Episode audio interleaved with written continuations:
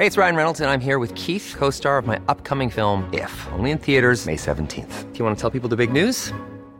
All right, I'll do it. Sign up now and you'll get unlimited for $15 a month in six months of Paramount Plus Essential Plan on us. Mintmobile.com slash switch. Upfront payment of $45 equivalent to $15 per month. Unlimited over 40 gigabytes per month. Face lower speeds. Videos at 480p. Active Mint customers by 531.24 get six months of Paramount Plus Essential Plan. Auto renews after six months. Offer ends May 31st, 2024. Separate Paramount Plus registration required. Terms and conditions apply if rated PG. Las coordenadas de la información. Con Alejandro Cacho.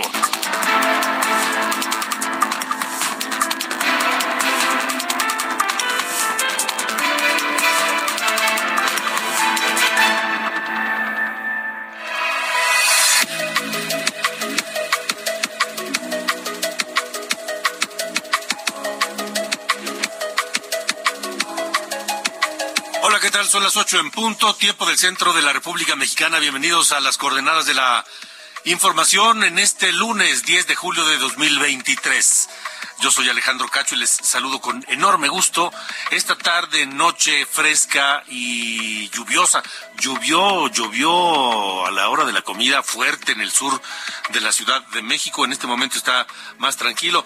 Gracias por acompañarnos y por permitirnos estar con ustedes donde quiera que se encuentren sintonizando Heraldo Radio en toda la República Mexicana y también Now Media Radio en los Estados Unidos, a donde llegamos desde la Ciudad de México.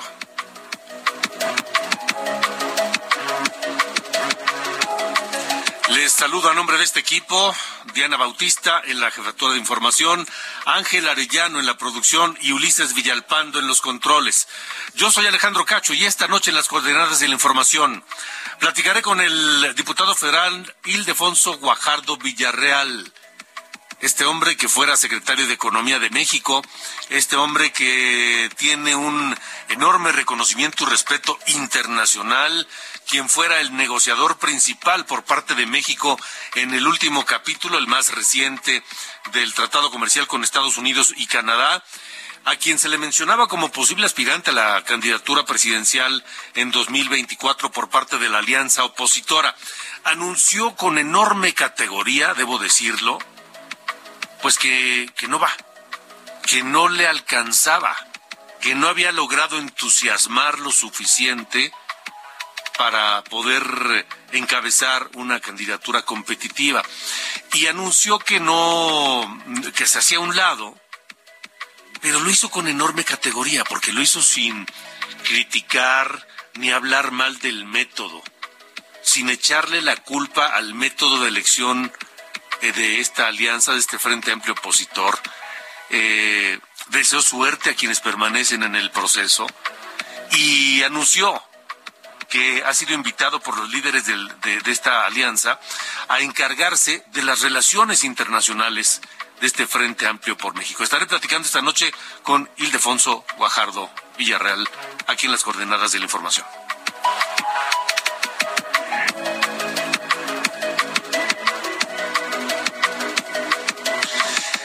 También hoy Heraldo de México y la encuestadora Poligrama presentan su primera encuesta sobre preferencias electorales de los aspirantes a la candidatura presidencial de la oposición, de este Frente Amplio opositor. Ya le hemos presentado varias eh, encuestas sobre la preferencia electoral que tienen, pues quienes aspiran a la candidatura presidencial de Morena Verde y PT de la alianza oficialista, digamos.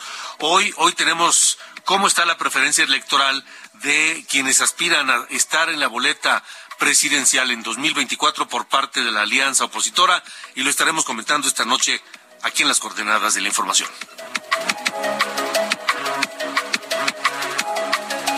Y por lo pronto sigue el proceso por definir quiénes de los 33 personas, hombres y mujeres que se registraron en esta alianza opositora para buscar entrar a este proceso de elección de quien finalmente será el candidato presidencial o candidata presidencial. Bueno, pues fueron 33. Hoy esta alianza opositora anuncia quiénes continúan en el proceso, quiénes reunieron los requisitos para continuar. De 33, la lista quedó en 13. y les diré quiénes son ellos.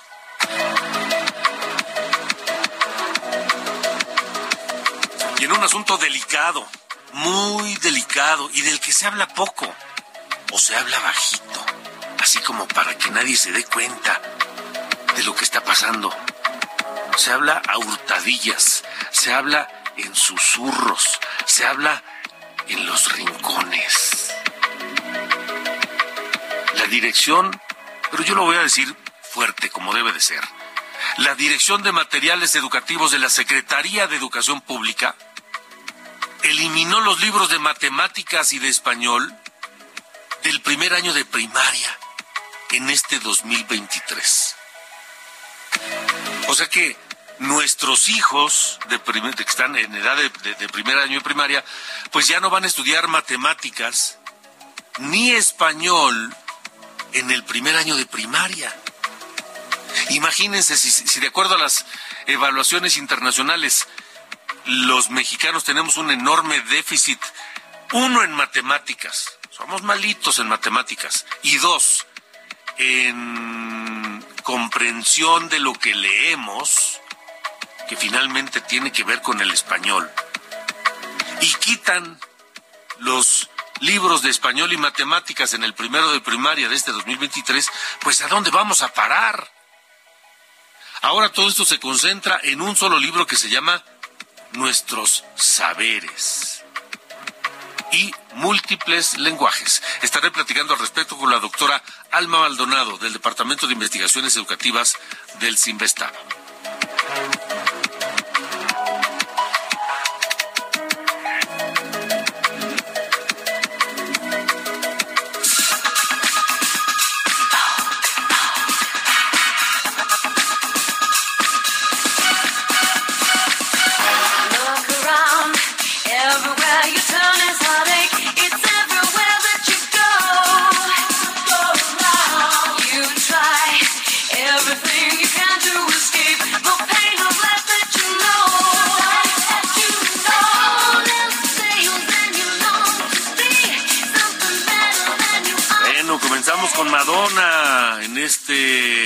10, lunes 10 de, de julio, mi querido Ángel Arellano, ¿cómo estás? Así es, muy bien, Alejandro, lunes 10 de julio.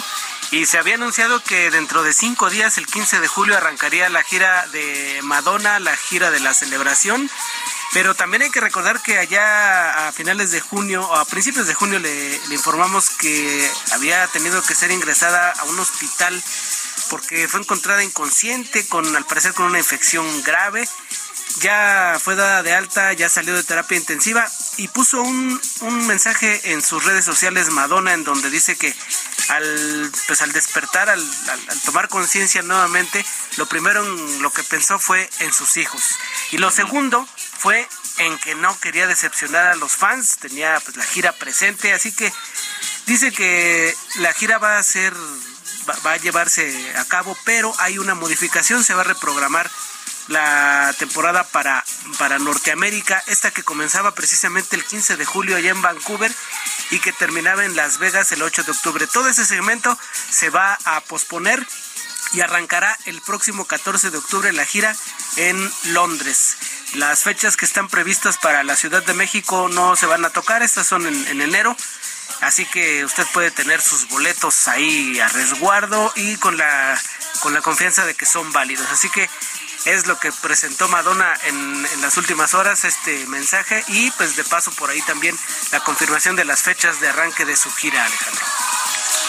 O sea que todo entonces eh, conforme a lo planeado. Solamente lo que cambia es la gira de Norteamérica, que estaba prevista arrancar el, el próximo 15 de julio en Vancouver y concluir el 8 de octubre en, en, Las Vegas. Todo ese bloque, digamos que se va a posponer, se va a anunciar cuándo será reprogramado. Y de ahí en adelante, el 14 de octubre arranca en Londres. Y de ahí, de ahí sí todas las fechas que estaban originalmente previstas. Ok, bueno, bueno, menos mal, ¿no? Así es, pues ya confiando en que ya no le pase nada más a Madonna. Que, de, lo perdido, de lo que aparezca, lo que, aparezca, lo que escurre es miel, dicen. No, bueno. Bueno, gracias, Alejandro. Gracias.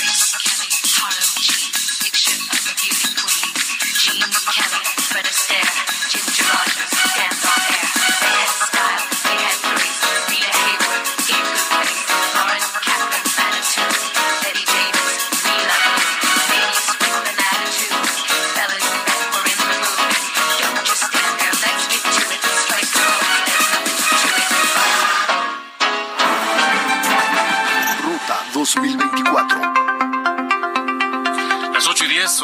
10 minutos, tiempo del centro de la República Mexicana. Les decía al inicio del programa de este mensaje que el diputado federal Ildefonso Guajardo quien fuera además secretario de Economía de México, el, negociador en jefe de la última la última renegociación del Tratado Comercial de México con Estados Unidos y Canadá, eh, un hombre de amplísima experiencia, de una gran preparación, de un enorme reconocimiento y respeto internacional y nacional también, anunció en un video ayer que se hace a un lado de la posibilidad de buscar la candidatura presidencial del Frente Amplio por México y lo hace con una enorme estatura, eh, lo hace con, un enorme estilo de educación y este sin echar culpas o sin buscar culpables.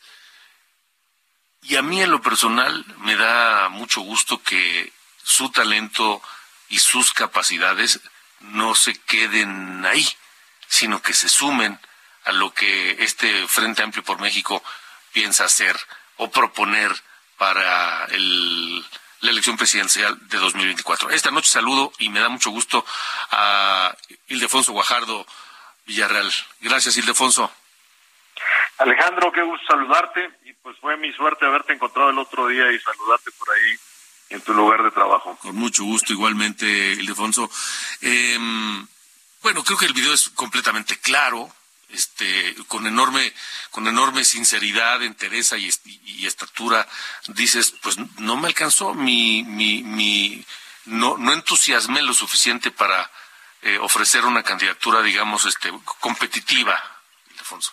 Sí, sí, Alejandro, mira, eh, yo empecé, yo levanté la mano hace cinco meses, como lo dije ahí en el video, y sí le eché ganas de recorrer casi todos los estados del norte, recorrí el centro, recorrí el occidente, no me, no me alcanzó el tiempo para recorrer el sur sureste, pero esta medición, la primera que se va a hacer después del foro, va a ser en 45 días.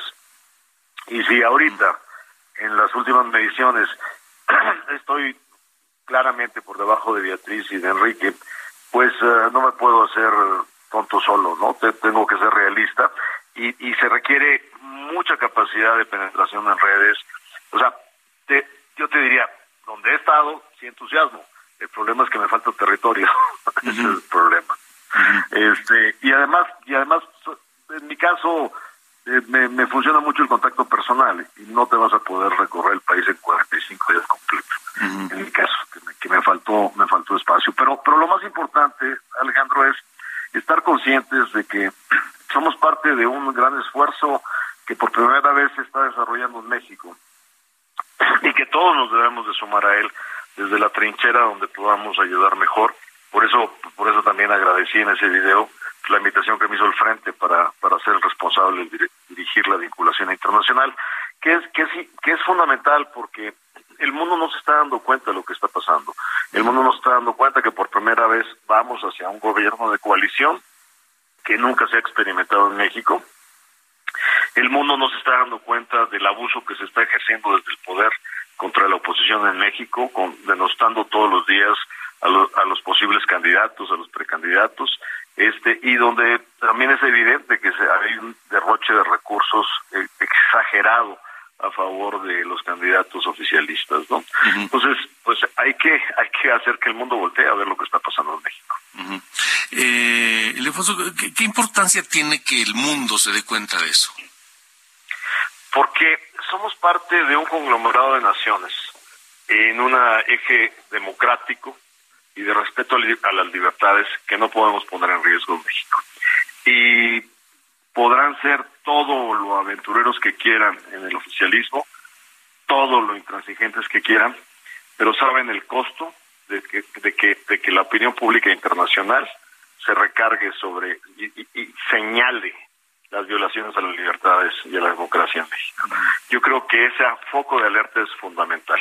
Este México es un país que tiene que seguir conectado globalmente y tenemos que ir a contar la historia. Tenemos que ir a contar la historia de cómo la sociedad está conduciéndose por primera vez dentro de un esquema eh, con, con, partidos que decidieron abrirse a, a, los ciudadanos y que por esta ocasión vamos a un proyecto totalmente distinto de nación en la visión eh, ampliada eh, sobre lo que lo que la ciudadanía espera de un, proyecto de gobierno hacia adelante no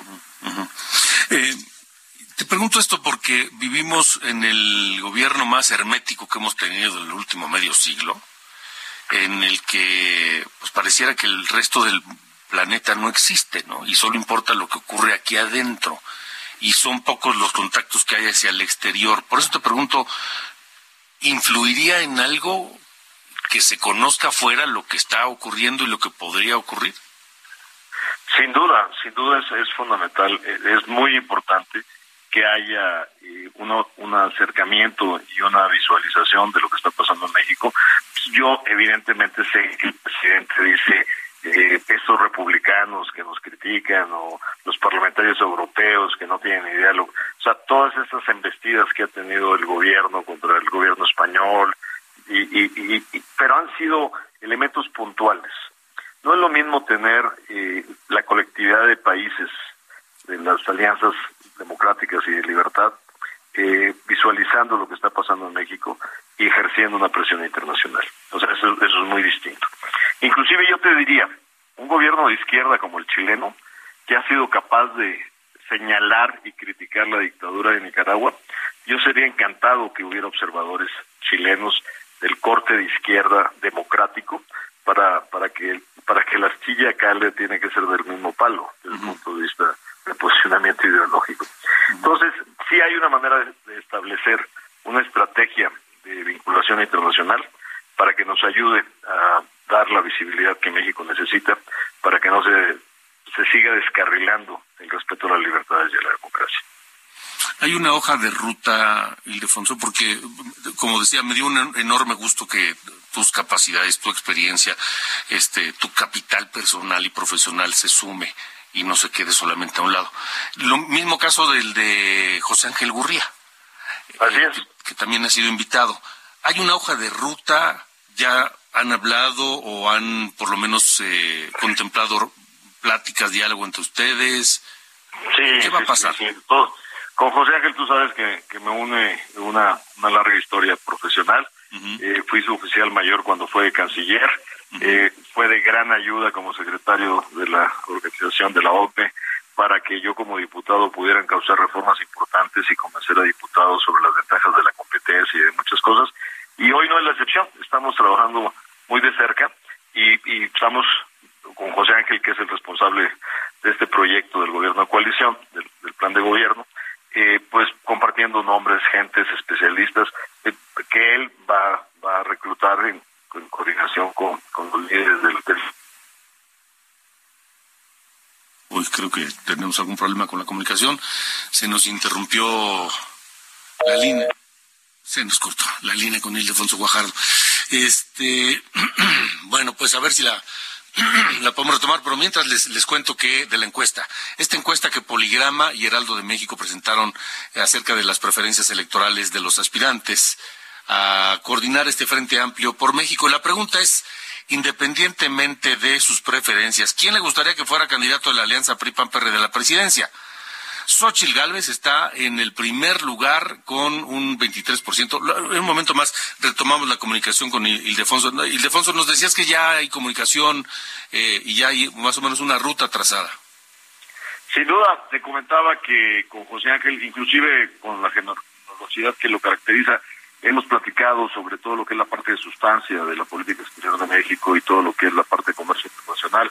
Va a haber mucha gente con especialidad, respetada, experta en los temas, que se va a sumar al proyecto que liderea José Ángel para el programa, para el plan de, gobierno, este, para, para que el Frente Amplio Opositor tenga listo eh, simultáneamente con la definición de quién será quien represente al frente en la elección presidencial. Y José Ángel ya está trabajando, como tú lo conoces, es workaholic, eh, 20 horas diarias, y, nos está, con esa generosidad, como comenté, eh, permitiendo hacerle sugerencias en algunos temas de política exterior y sobre todo de política comercial internacional. Ya. Eh, José Ángel, estamos frente a una eh, elección, decisión trascendental la que se habrá de tomar el año próximo para elegir quién será el, quien ocupe la presidencia de la República de 2024 a 2030. ¿Cuáles son desde tu perspectiva los escenarios? ¿Qué pasaría si refrenda el gobierno Morena o qué pasaría si gana la oposición? Mira, el, triunfo de la oposición tiene que ser contundente y yo sí veo una gran oportunidad. Lo estoy viendo desde ahorita. Estás observando un proceso aburrido de parte de los candidatos oficialistas, donde se ve, por desgracia, el derroche de recursos que, que preocupan y sin duda eh, preocupa más cuando, cuando dicen que no son recursos fiscales, porque te preguntas entonces de dónde son, quién los patrocina donde donde se están llenando este, auditorios con gente que va pagada, pero que se les, se les sale antes de que terminen los discursos, limitados a no debatir, donde están limitados a no aceptar entrevistas de, de entrevistadores críticos, y donde lamentablemente este solo pueden repetir el, el gospel, ¿no? El, el credo del, del líder, ¿no? No pueden innovar, no pueden prometer eh, algún avance en el país, o sea, tienen que repetir exactamente lo mismo que se dice desde Palacio, ¿no? Porque corren el riesgo de que los excomulguen. Entonces, pues ese proceso, ese proceso ya lo vivimos, eran procesos muy aburridos, setenteros y ochenteros, ¿no? Y en, en cambio, enfrente, pues se empieza a respirar un ánimo interesante, innovación, posicionamientos y sobre todo el entusiasmo de formar parte de, un proceso que nos ayude a recuperar el futuro del país. Yo creo que eso este, está marcando desde ahorita la diferencia. No, no, no podemos cegarnos. Esto parece ser que ya lleva, ya vamos hacia una elección de Estado donde el gobierno no va a parar ante nada para utilizar todo lo posible recursos públicos e ilegales para poder eh, tratar de mantenerse en el poder. Pero bueno, eh, lo, lo, tenemos que ir enfrentando. Y por eso la importancia, como iniciábamos, de que sí necesitamos que los, los ojos del mundo estén puestos en México. Pues, eh, Ildefonso, eh, creo que esta será apenas una de varias eh, charlas que habremos de sostener en el futuro, porque, eh, como, como decías, este, este, este proyecto, este plan de gobierno, esta estrategia internacional se debe construir entre varios y se debe conocer para fortalecerla al mismo tiempo, me parece. Así que, por lo pronto, yo te agradezco mucho eh, este tiempo, tu generosidad. Eh, refrendo mi admiración y mi respeto hacia ti, a, tu trabajo, a tu trayectoria. Y pues estaremos en comunicación si nos lo permites. Con todo gusto, Alejandro, y gracias por, darme esta oportunidad. Al contrario, muchas gracias. Gracias y buenas noches. Hasta luego. Buenas noches. Hasta luego, buenas noches. Ahí está, es eh, Ildefonso Guajardo. Créame, créame, créame que es un hombre de los perfiles que hay dentro del lado de la oposición, de los que más, eh, pues más valen la pena, con mayor preparación, con mayor experiencia, con mayor seriedad. Este, un hombre cuya honestidad no ha sido cuestionada en ningún momento. Entonces, bueno, pues este, esos perfiles vale mucho la pena no solo tenerlos, sino conservarlos y aprovecharles todo lo que pueden aportar a un proyecto como el que México está enfrentando de cara a la elección presidencial del año que entra. En fin, son las eh, 8.24.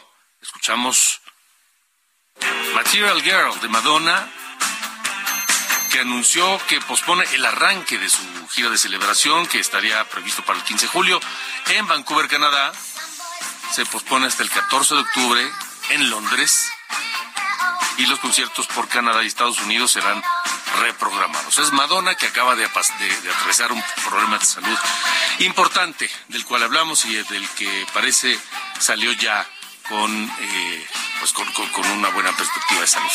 Vámonos a la pausa, regresamos en las coordenadas de la información. ¿Qué opinan de que quitaron los libros de matemáticas y español de primero de primaria? Como si nos hiciera falta. Pero inexplicablemente de esto se habla poco. Pero aquí en las coordenadas de la información lo hablaremos bien y lo hablaremos a fondo. Pausa, regresamos.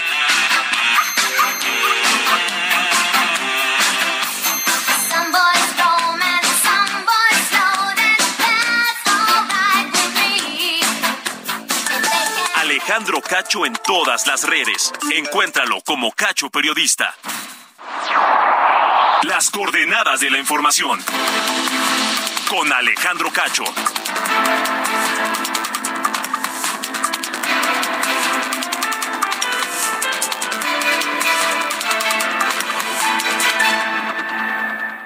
Toma un minuto y piensa en tu momento favorito. Esas Hey, it's Ryan Reynolds, and I'm here with Keith, co star of my upcoming film, If, only in theaters, May 17th. Do you want to tell people the big news? All right, I'll do it. Sign up now and you'll get unlimited for $15 a month in six months of Paramount Plus Essential Plan on us. Mintmobile.com slash switch. Upfront payment of $45 equivalent to $15 per month. Unlimited over 40 gigabytes per month. Face lower speeds. Videos at 480p. Active Mint customers by 531.24 get six months of Paramount Plus Essential Plan. Auto renews after six months. Offer ends May 31st, 2024. Separate Paramount Plus registration required. Terms and conditions apply if rated PG. Vacaciones en familia, por ejemplo. Ahora piensa en las empresas y en los empleos que hay detrás. El de Juan que conduce autobuses, el de Mari que trabaja en el restaurante. Empresarios y colaboradores trabajamos para que a todos nos vaya mejor. CIRT, Radio y Televisión Mexicanas. Voz de las empresas. Consejo de la Comunicación.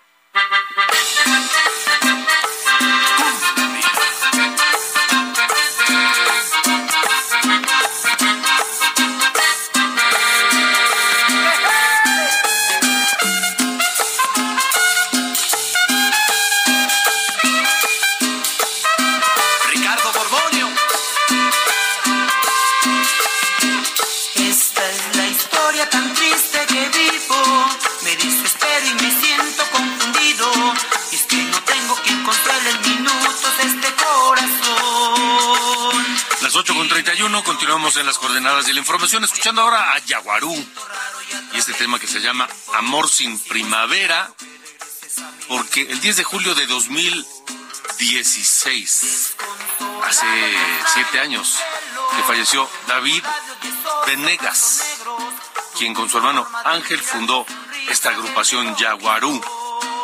Estaba en un show en el Estado de México, en Atizapán, aquí cerca. Ahí se desplomó, fue llevado al hospital y llegó pues ya sin vida. Hoy los recordamos a Yaguarú, Amor sin Primavera.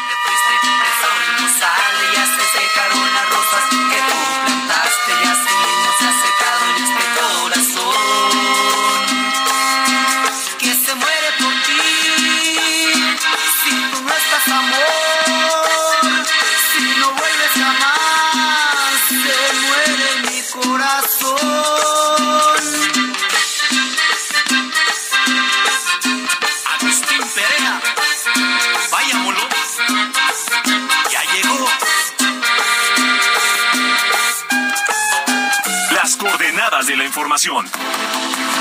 Con Alejandro Cacho.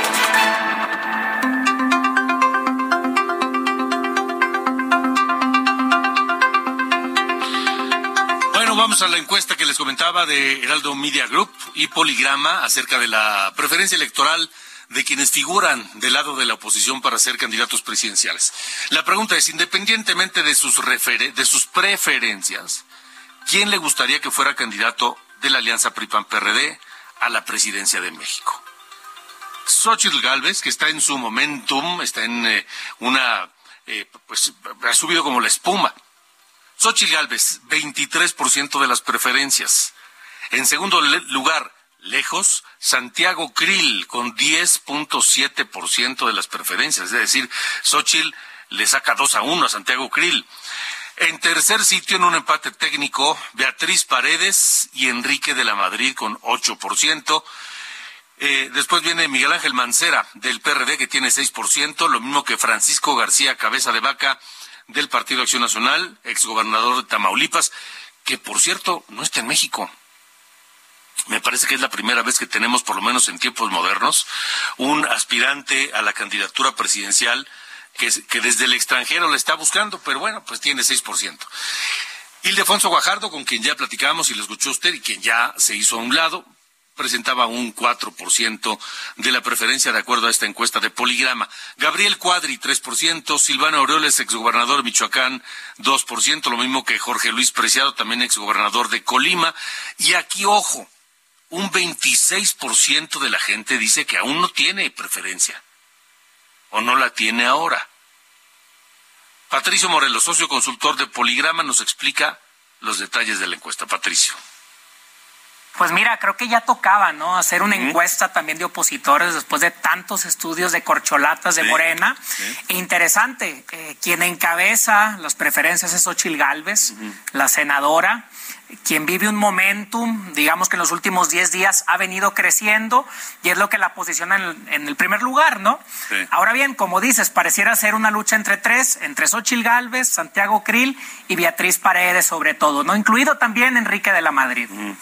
A mí lo que me pregunto, yo lo que me pregunto es cuánto va a durar el momentum de Xochil Gálvez. Esa es una buena pregunta. Digamos, tiene 10 días muy buenos, pero falta un año para la elección. ¿Y en esos 10 días se llevó a cabo esta, esta, encuesta? Sí, esta encuesta es del 7 de julio, bastante reciente. Te diría que la última semana ha crecido entre 7 y 8 puntos Xochitl Galvez. Mucha cobertura en medios, en redes. Incluso el mismo presidente, y lo comentabas hace unos minutos, le ha dado una gran cobertura a Xochitl Galvez. Y bueno, habrá que ver si le alcanzan los tiempos para acercarse a Morena es, demasiado prematuro en este momento hacer un comparativo entre estos números con los que traen los aspirantes de Morena, ¿no? Quiero pensar, ¿o tú qué opinas? Sí, te diría que los aspirantes de Morena tienen al menos dos o tres años, quizás San Augusto López es el que es el más reciente que se sube a la, a la lucha por la candidatura, pero sí, de estos nueve, diez personajes que estamos viendo, pues muchos apenas se van a presentar ante la gente. ¿Cada cuánto tiempo vamos a ver este, este, este estudio, esta comparación entre los aspirantes de la oposición? Pues dado que este proceso durará poco más de mes y medio, pues habrá que medirlo cada 15 días. Se van a presentar, harán foros, los veremos en redes, en medios y ver si cambian las tendencias. Vamos a ver, por lo pronto Xochitl Gálvez con una ventaja importante 23.3%. En segundo lugar, lejos, Santiago Krill, 10.7%. Tercer lugar, un empate entre Beatriz Paredes y Enrique de la Madrid con 8%. Vamos a ver qué pasa. Esos son los datos, hay que seguir midiendo, pero sobre todo estar pendientes de todos los esfuerzos que van a estar realizando. Muy bien, Patricio Morelos, gracias. Gracias. Gracias. Y aquí en Heraldo de México, en Heraldo Media Group, en las coordenadas de la información, les estaremos, por supuesto, dando a conocer cómo se van moviendo esos números.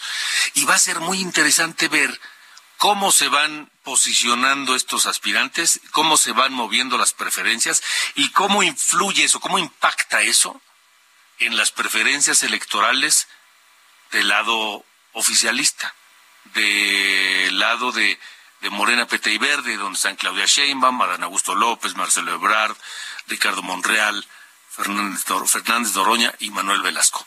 Vamos a ver, cuestión de esperar. Son las ocho con siete, tiempo del centro de la República Mexicana. Vamos con Diana Bautista y el resumen. Alejandro Cacho en todas las redes. Encuéntralo como Cacho Periodista. Buenas noches, soy Diana Bautista y les saludo con el resumen de noticias. La presidenta municipal de Chilpancingo Guerrero, Norma Otilia Hernández, rechazó que vaya a renunciar al cargo ante los recientes hechos de violencia que se reportaron este fin de semana, que dejaron cinco transportistas muertos y la filtración de su reunión con un líder criminal del grupo delictivo Los Ardillos. En Sonora, el sábado fueron localizados muertos los tres policías de Cajeme secuestrados el 30 de junio. En Tlaxcala, la Fiscalía Especializada en Personas Desaparecidas y No Localizadas reportó la desaparición de un grupo de 14 migrantes, entre los que iban seis menores de edad y tres mujeres, quienes transitaban en el municipio de Santa Cruz. Presidente Andrés Manuel López Obrador informó que fue liberada la cantante Nayeli Cinco, quien fue secuestrada el 22 de julio en Tuxtla Gutiérrez, Chiapas, y cuya liberación era parte de la exigencia del grupo criminal que secuestró a los 16 trabajadores de la Secretaría de Seguridad del Estado. La Fiscalía de Nayarit confirmó que el periodista de la jornada, Luis Martín Sánchez Íñiguez, fue encontrado muerto después de que fue reportado como desaparecido desde el 5 de julio. Periodistas en Tepic protestaron esta tarde para exigir justicia, así como un alto a las violencias contra la prensa. Por cierto, la presidenta municipal de Tepic, María Geraldine Ponce, anunció que se separará del cargo para apoyar a Claudia Sheinbaum en su búsqueda por la candidatura de Morena a la presidencia de México. Tras tomar la decisión de no participar en las elecciones presidenciales de 2024, el gobernador de Jalisco, Enrique Alfaro, anunció que se retirará de la política al terminar su mandato. En la Cámara de Diputados, con un minuto de aplausos, guardias de honor y un reconocimiento unánime a su trayectoria, se rindió esta tarde homenaje luctuoso a Porfirio Muñoz Ledo, fallecido la madrugada del domingo a los 89 años. Estas fueron las noticias de este lunes. Buenas noches.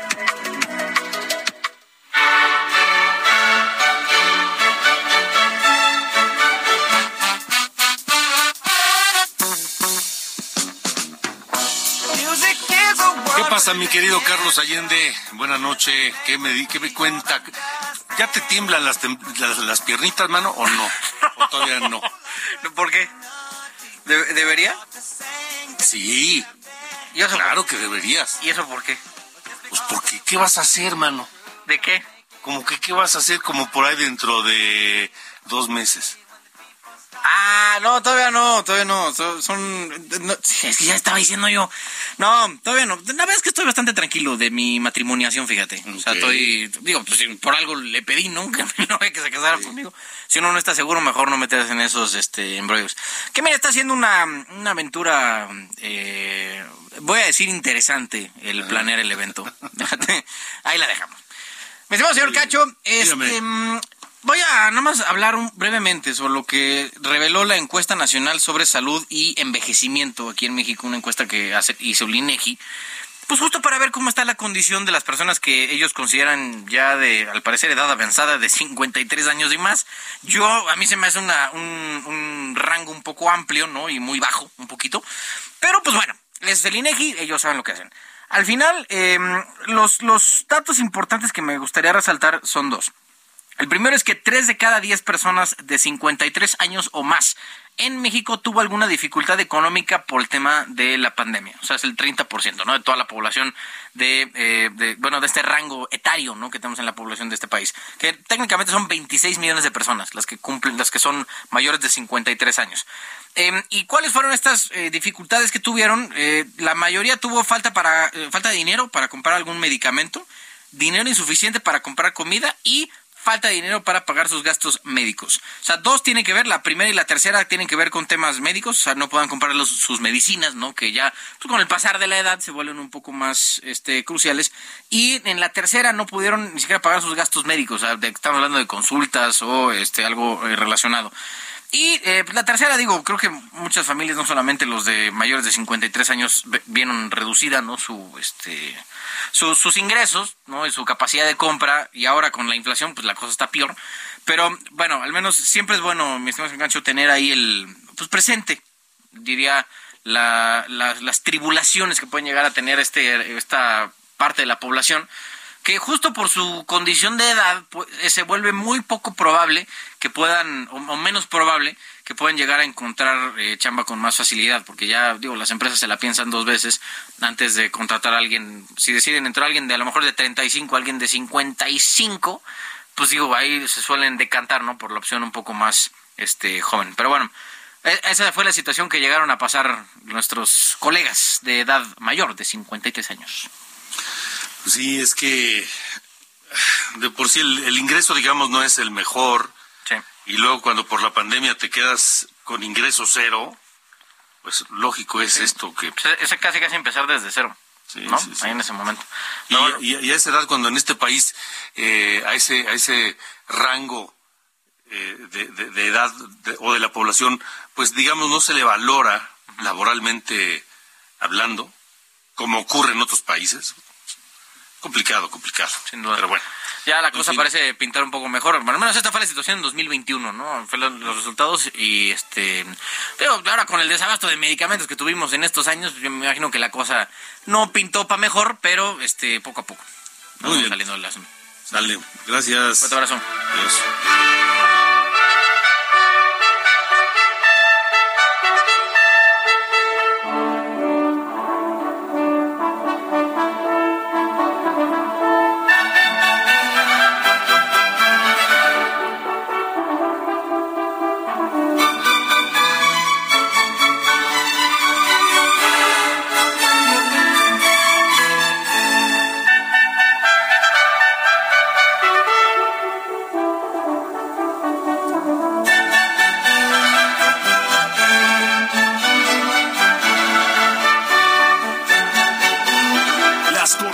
De la información. Con Alejandro Cacho. Son las eh, 8.44 y le agradezco a la doctora Alma Maldonado del Departamento de Investigaciones Educativas del CIMBESTAB que nos acompaña esta noche para hablar de qué está pasando con la educación de este país, la educación básica, con este nuevo modelo que quiere el actual gobierno imponer y en el que, hablando de datos duros, ya dejemos a un lado la, la ideologización, ya dejemos a un lado eso, datos duros los libros de matemáticas y español del primero de primaria fuera y los sustituyen por otras que se llaman nuestros deberes y múltiples lenguajes. Doctora Maldonado, gracias por estar aquí. Buenas noches. Hola, ¿qué tal Alejandro? Muy buenas noches, gracias por el espacio. ¿Qué significa esto? ¿Qué, qué efectos puede tener esta decisión? Mira, hay, hay muchos ángulos para analizar qué está pasando con los libros. Yo me quisiera centrar en, en un par de ellos. Primero, que eh, desafortunadamente no tuvimos un plan piloto para la nueva escuela mexicana como estaba contemplado por la propia SEP. Y tendríamos que empezar con los libros de primero de preescolar, primero de primaria y primero de secundaria. Eh, y parece ser, todo indica que la SEP no va a cumplir con esta eh, primera decisión que toma y ahora vamos a arrancar con libros de todos los grados eh, y libros que no conocemos, ¿no? Porque todo lo que hemos analizado hasta ahorita y lo eh, se, ha, se ha escrito al respecto son filtraciones, desafortunadamente. Entonces, primero tendríamos que llamar la atención por esta falta de claridad y transparencia en algo tan fundamental como es eh, los libros de texto, porque son muy importantes en la escuela y porque eh, la propia SEP dijo que el, que el arranque sería distinto. Entonces, primero tenemos esto. En segundo lugar, tenemos unos libros que eh, como digo, se han filtrado y que diversos especialistas han revisado y que dejan mucho que desear respecto a lo que están proponiendo como contenido.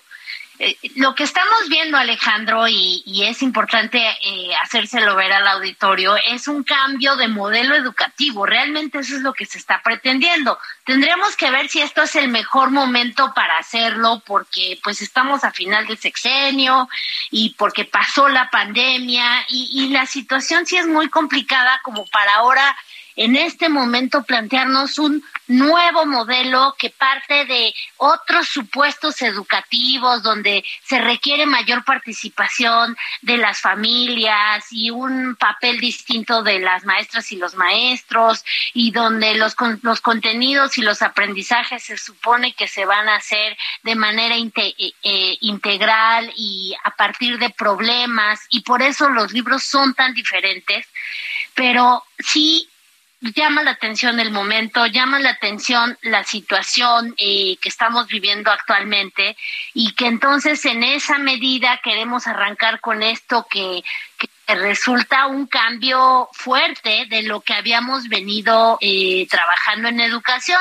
Tú y yo y los que nos están escuchando, pues teníamos libros dedicados a cada materia Ahora todo eso cambia, ¿no? Pero insisto, no ni, ni los profesores eh, tienen la capacitación adecuada y la verdad es que lo que hemos visto de los libros es que no están bien hechos, no son libros que pasaron por eh, especialistas en la materia, por los ilustradores profesionales, y son libros que conceptualmente dejan mucho que desear, por lo menos hasta donde hemos visto estas versiones. Creo que todo eso se conjunta para que en este momento pues haya tanto ruido, eh, porque además lo que sabemos, Alejandro, es que estos libros ya se imprimieron y ya se están repartiendo. Eso lo dijo recientemente Rubén Rocha en la reunión que tuvieron con gobernadores y el presidente dijo que uno de los temas fue el reparto de libros.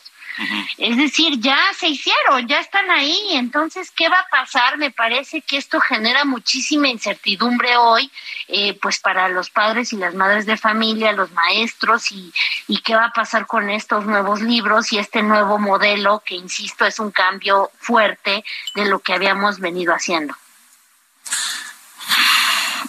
Híjole, ya están impresos, ya se están repartiendo y nadie opinó. Es decir, no han pasado un solo filtro de evaluación los contenidos de esos libros. ¿Es así? Claro, o sea, no piloteamos porque hubo un amparo. Eh, casualmente la SEP eh, responde a los amparos si le conviene o no, ¿no? En ese caso, el amparo de, del pilotaje, que, que es como la primera prueba que debió de haber pasado este año, no se hizo por un amparo. Eh, hay otro amparo que dice que no pueden hacer los libros así eh, de manera unilateral y ese sí no le pusieron atención, no le hicieron caso, ¿no? Entonces aquí tenemos una SEP que además calla sobre el tema de los libros, ¿no? Yo quisiera saber qué opina la Secretaría de Educación sobre lo que se ha dicho de los libros que no están diseñados para el mejor aprendizaje de los niños y las niñas, porque ese sería el tema central aquí, Alejandro. Yo creo que se vale decir, bueno, va a haber un nuevo modelo, ok, a ver, vamos viendo cómo es, nos va a servir, va a ser mejor, van a aprender mejor.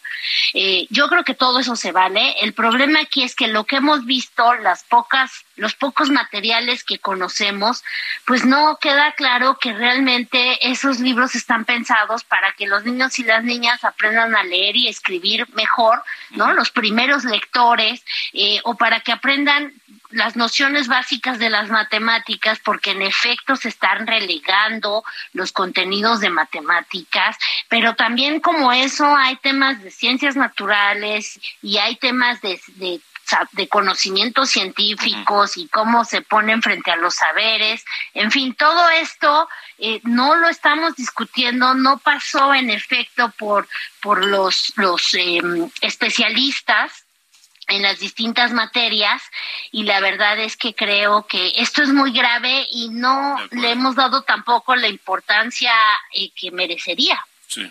Eh, brevemente, doctora, ¿hay algo que se puede hacer para por lo menos detener esto y analizarlo, por lo menos? Pues mira, legalmente está ese amparo que dice que, que, la SEP debe de, de, el proceso eh, hasta que pase por una discusión.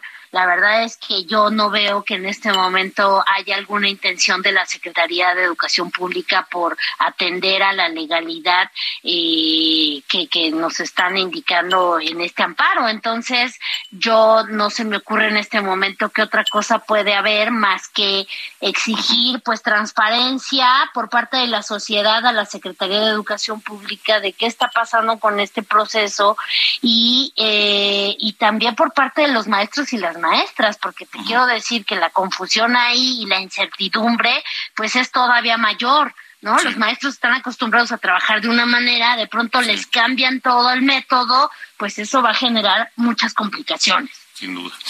Eh, doctor Alma Maldonado, muchas gracias por haber estado con nosotros. Gracias, Alejandro. Gracias, buenas noches. Vamos rápidamente, vamos rápidamente a Guerrero. Vaya día complicado allá en Chilpancingo. Carlos Navarrete, Uf, de esos días que se recuerdan en la memoria. Buenas noches. Buenas noches, Alejandro. Efectivamente, el día de hoy se vivió una intensa jornada en la capital. Eh, cerca de 2.000 pobladores de 50 comunidades de los municipios de Chilapa, José Joaquín de Herrera, Atizlac, Echultenango y Acatepec irrumpieron esta, este día en la capital guerrerense, en la ciudad de Chilpancingo, donde se apoderaron tanto de la sede del Poder Ejecutivo como de la sede del Poder Legislativo. Eh, retuvieron a cuatro elementos de la Policía del Estado, a seis agentes de la Guardia Nacional y también se pusieron violentos contra los medios de comunicación que estábamos dando cobertura a este acontecimiento, eh, a pesar de que hubo un intento por parte del gobierno del Estado para tratar de atender a los pobladores quienes argumentaban que llegaron a Chilpancingo para pedir eh, obras públicas para sus comunidades. Este, finalmente el gobierno del Estado, eh, principalmente el secretario general de gobierno, informó que había indicios de que era otro tipo de manifestación, incluso señaló que durante la movilización identificaron a personas armadas y que se realizaron algunas detonaciones de arma de fuego. Eh, también por poco más de cuatro horas fue bloqueada la autopista del Sol, justo hace unos minutos fue liberada. Eh, los pobladores insistían en que no liberarían esta vía federal a menos de que fueran atendidos personalmente por la gobernadora del estado, Evelyn Salgado Pineda. Comentarte que debido a esta situación, eh, fueron suspendidas labores en todas las dependencias de gobierno, también se cancelaron clases en las escuelas públicas se suspendió el servicio de transporte público y de igual manera eh, hubo un cierre masivo de negocios y centros comerciales en la capital. Prácticamente quedó desolada la ciudad de Chilpancingo y bueno, estamos, estaremos atentos porque se advierte que el día de mañana volverán a Chilpancingo a bloquear. Estaremos pendientes, Carlos Navarrete, gracias. Gracias. Rápidamente, precaución por intensas lluvias en eh, la parte centro-oriente de la Ciudad de México. Eh, en el aeropuerto de la Ciudad de México se reporta cerrada una de las pistas. Eh, hay afectaciones en algunas operaciones, tanto de despegues como de llegadas. Todo esto por intensas lluvias. Tomen precauciones y consulten a sus aerolíneas. Nos vamos. Pásenla bien. Gracias. Buenas noches y hasta mañana.